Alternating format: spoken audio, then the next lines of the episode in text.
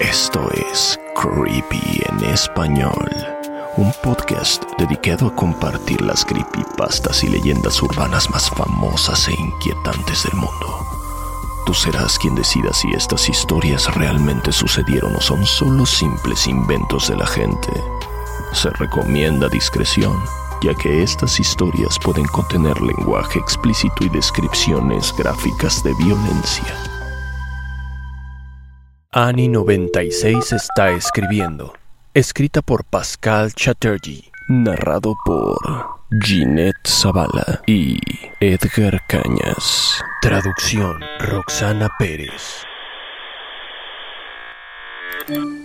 Hola, ¿estás dormido? Carita feliz. No, supongo que tú tampoco. No puedo dormir. Es el viento. Suena como si unos gatos estuvieran peleando. ¿Y? ¿Cuál es tu excusa? Estudiando, carita triste. Ay, sí, ¿cómo no? ¿Así es como le llaman a ver porno ahora? Annie, ¿cómo crees? Jaja. Bueno, pero no lo niegas, ¿verdad? Oye, ya, en serio. ¿Qué pasa con el viento tan fuerte? Esto no parece normal. Ja, ja, ja, ja, ja. No hay viento por aquí, solo la lluvia. Qué suerte tienes de no escucharlo. Quiero dormir. Necesito mi sueño reparador de belleza. ¿Y de verdad crees que lo necesitas? Ay, o sea que estás diciendo que me veo bonita. Mierda. C- creo que escuché pasos afuera. Dile al loco de tu papá que vaya a revisar. Estoy sola. No hay nadie en mi casa. Mi familia está de vacaciones, ¿recuerdas? Te lo dije. ¿En serio? ¿Hasta cuándo? Entonces deberíamos vernos. Carita sonriente. Oye, de verdad me estoy asustando. Se escuchan como pasos afuera de mi ventana. Punto, punto, punto. Pero hay algo raro en ellos. Punto, punto, punto. Debería mirar por la ventana. Ay, pero mi cama está tan calientita. Emoji de luna y camita. ¿Seguro que quieres mirar por la ventana cuando estás sola? ¿Y si realmente hay alguien en tu jardín mirándote? No es gracioso, David. Signos de exclamación. ¡Wow! Relájate. Punto, punto, punto. Estoy seguro de que no es nada.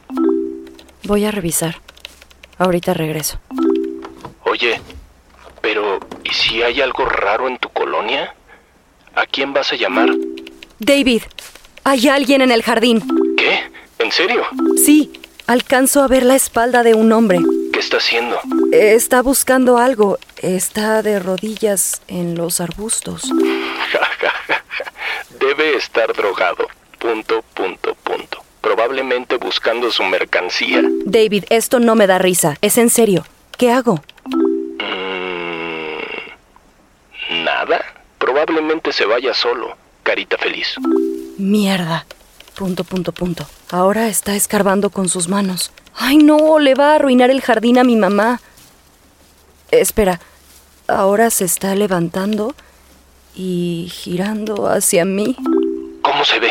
¡Ay! David, ¿qué te pasa? ¿Por qué hiciste eso? ¿Qué? ¿Qué? Ush, ya dime, ¿cómo lo estás haciendo? ¿De qué estás hablando? Te estoy viendo en mi jardín. Mira, voltea hacia arriba. Aquí estoy, asomándome en la ventana. Punto, punto, punto. ¿Me ves? Mierda, Annie. Ahora tú me estás asustando. Punto, punto, punto. Definitivamente no soy yo el que está en tu jardín. David, deja de jugar. Puedo ver tu cara desde aquí y también alcanzo a ver que llevas esa estúpida chamarra de fútbol que tanto te gusta. Debe de ser alguien que se parece a mí, te lo juro, Annie. Estoy en mi casa. Jamás te haría una broma así. Carita preocupada. Tiene que ser algún amigo tuyo haciéndome una broma pesada, David. Si no, ¿cómo podría tener tu chamarra? Existen un montón de chamarras como esa, Annie.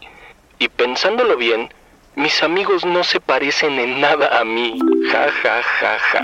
Seguro es porque todo te recuerda a mí, carita feliz. Oye, David, ya en serio, deja de cavar. Mi mamá se va a enojar muchísimo cuando regrese. Annie, ¿Tienes una pistola en tu casa? Ay, no seas estúpido, David. Jamás podría dispararle a nadie. Emoji del changuito. No tienes que usarla. Solo hacer como si fueras a usarla. Oye, ¿tu chamarra tiene tu nombre bordado en la espalda? Sí, todo el equipo tiene una con su nombre. David, desde mi ventana puedo ver tu maldito nombre bordado en la chamarra. Por favor, deja de jugar conmigo. Emoji de carita enojada. Eso no puede ser. Entonces, ¿de qué diablo se trata esto, David? Annie, te juro que no soy yo. Esa chamarra está en mi closet de la escuela. Mierda, creo que ya me vio. ¿Por qué está sonriendo así? Punto, punto, punto. Se está acercando. Y ahora viene hacia mí. Llama a la policía. Emoji de carita asustada.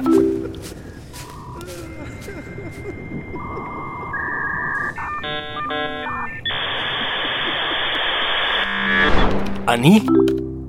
Punto, punto, punto, punto, punto, punto.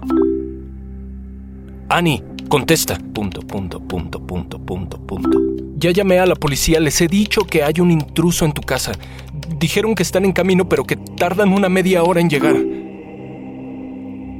Ani, ¿estás ahí? Está dentro de la casa. No puedo hacer ruido. Tengo que estar en completo silencio. Estoy con las luces completamente apagadas.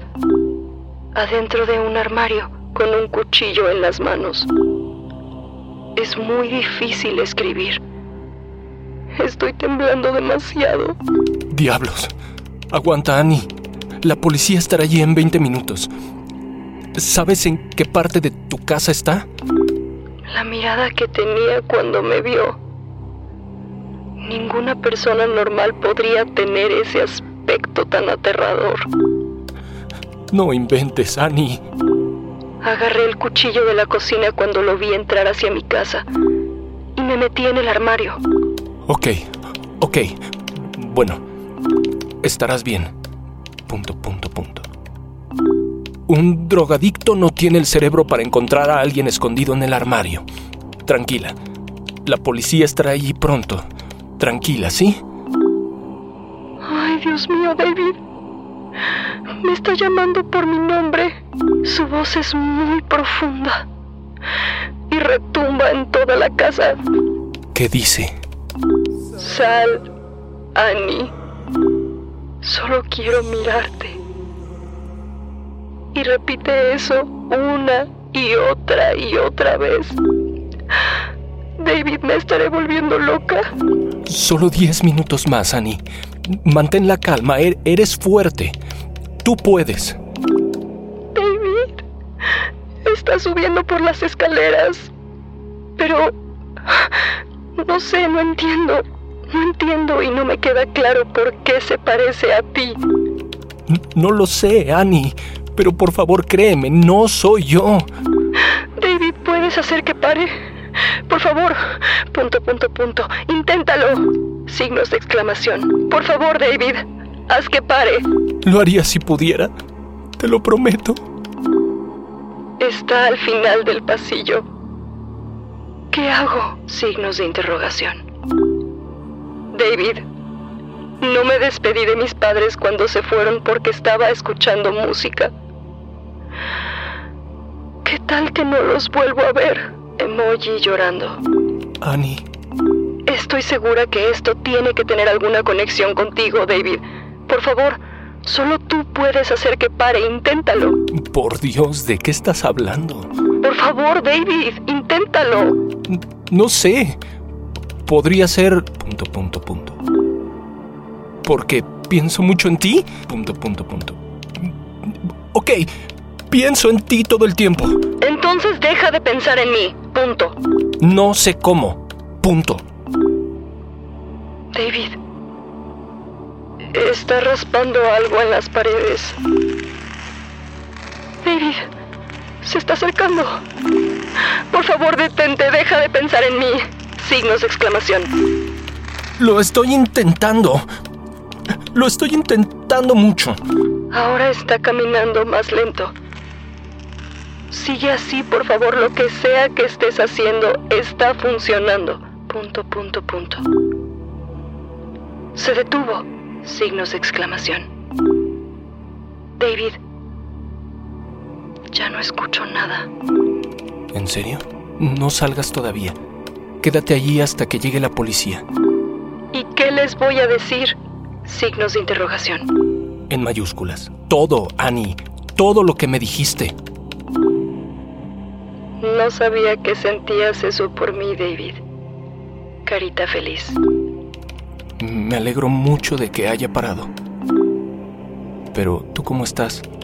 ¿Estás bien?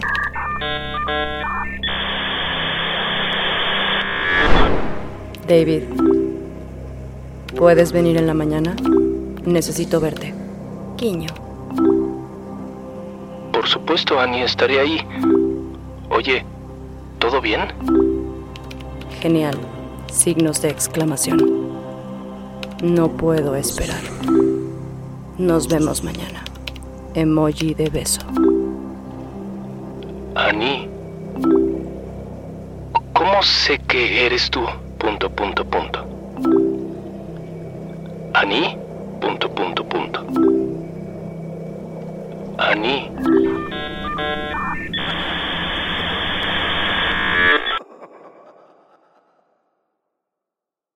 Una larga lista. Escrita por Humboldt Lycanthrope. Narrado por Fernando Hernández. Traducción. Guillermo Ruiz de Santiago. Cuando Melissa tenía 14 años, su padre la vendió a un traficante de drogas llamado Possum a cambio de un kilo de metanfetamina y un coche viejo. Possum la mantenía encadenada a una estufa oxidada durante el día, alimentándola con cereal y agua mientras él trabajaba en su patético laboratorio casero de drogas baratas.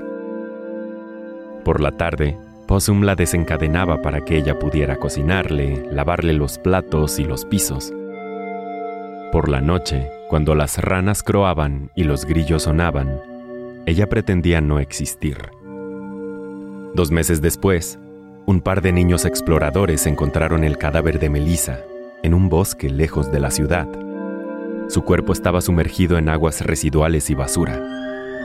Aunque el caso pasó oficialmente a manos del jefe del departamento policial, el detective Standler había estado en el lugar del crimen inspeccionando la escena. Standler había ayudado a recoger el cuerpo y sacar los restos de las aguas residuales y los desechos. Cuando su cuerpo fue sacado, su cabeza se inclinó y sus grandes ojos miraron a Standler. Por un momento, él creyó ver un destello de vida en ellos, aunque su rostro gris e hinchado revelaba claramente que llevaba mucho, mucho tiempo muerta.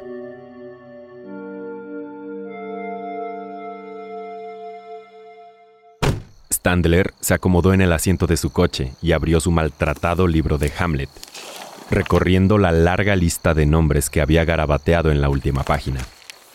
Estaba esperando a que el jefe de policía llegara a su casa para darle su merecido.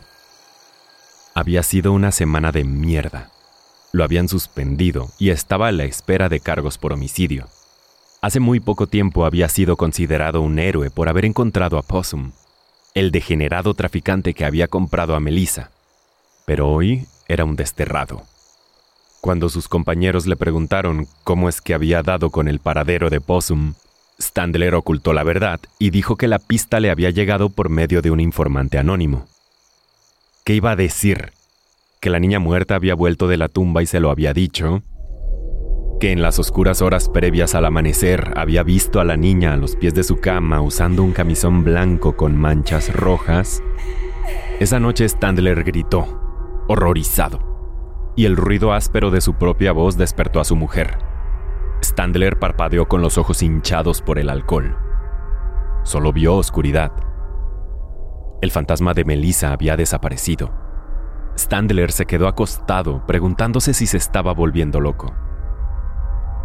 La siguiente vez que se le apareció la niña, él no gritó. Parpadeó dos veces rápidamente, esperando que su forma fantasmal desapareciera como la última vez, pero no lo hizo. Permaneció allí, mirándolo con sus ojos fríos. hundidos en sus oscuras cuencas. Se quedó mirando con incredulidad. ¿Era real? ¿Era posible que aquella figura pálida fuera real? Fue entonces cuando ella se acercó y sus labios azules se entreabrieron y empezaron a susurrar. Standler pudo oler la tumba en su aliento mientras le murmuraba su triste historia sobre cómo su padre la había vendido a Possum a cambio de un coche y droga. Había sucedido una noche oscura, en lo profundo del bosque, en un lugar que ni siquiera tenía nombre. El cielo estaba negro y había tormenta. Su padre la había llevado hasta la posilga de Possum con engaños. Es toda tuya, dijo, Possum le apretó la cara con fuerza, moviéndole la cabeza de un lado a otro para inspeccionarla. Oh, es guapa. Si tú lo dices, dijo su padre. Tiene ese ojo raro y los dientes chuecos, pero sabe cocinar muy bien y limpiar. ¿O sí? se rió el viejo, entregándole los paquetes sellados de metanfetamina y las llaves del coche. Le sacaré provecho. Dos meses después estaba muerta y abandonada como si fuera basura. Malditos enfermos, pensó Standler. Él había sido un héroe por haber matado a Possum, pero la segunda vez que Melissa se le apareció, todo cambió. Él dejó de ser un héroe para transformarse en un asesino. Standler seguía en su coche, esperando la llegada del jefe de policía.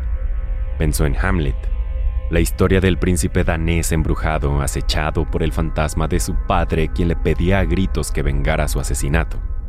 ¿Locura o venganza? Standler nunca lo tuvo claro. La segunda vez que la niña le ordenó a Standler que matara, todo salió mal. Mi padre, ordenó la niña en un susurro. Mátalo. ¿Y cómo no iba a hacerlo? Cualquiera que hiciera algo tan enfermizo como vender a su propia hija merecía morir. La niña le dijo dónde, cuándo y cómo encontrarlo. Standler había esperado justo donde la niña le había dicho. Y cuando lo vio, le disparó justo en medio de los ojos antes de que el imbécil pudiera pronunciar una palabra. Pero resultó no ser su padre, solo un simple hombre de negocios. O por lo menos eso dijo el departamento de policía. Sin embargo, Melissa se le apareció la noche siguiente brillando a la luz de la luna y diciéndole que la policía estaba encubriendo todo, porque el jefe estaba implicado y que Standler sí había matado a su padre. Entonces el jefe del departamento policial debía ser el siguiente. Era por esto que Standler estaba esperando en su coche con una pistola entre las manos afuera de su casa. Tenía que matarlo. Volvió a mirar la lista que había escrito en la última hoja de su libro de Hamlet. Había muchos nombres, muchos más. Todos los que el fantasma de Melissa le había susurrado. Su esposa era una de ellas. Formó parte de la lista cuando Melissa le reveló que ella era clienta habitual de Possum. Le compraba metanfetaminas. Sí, la lista era larga.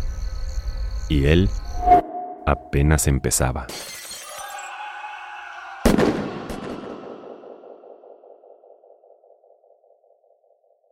Creepy en español fue creado por John Grills y producido por Guillermo Ruiz de Santiago. Manda tu propia historia a creepyhistoriaspod.gmail.com y nos pondremos en contacto contigo. Síguenos en Instagram, estamos como arroba creepy en español. No olvides suscribirte a Creepy en español donde sea que escuches podcasts. Todas las historias compartidas en este podcast están bajo licencia de bienes comunes creativos o tienen el permiso explícito del autor. Ningún extracto de este podcast debe retransmitirse o distribuirse sin el consentimiento del equipo de Creepy en español y de su autor.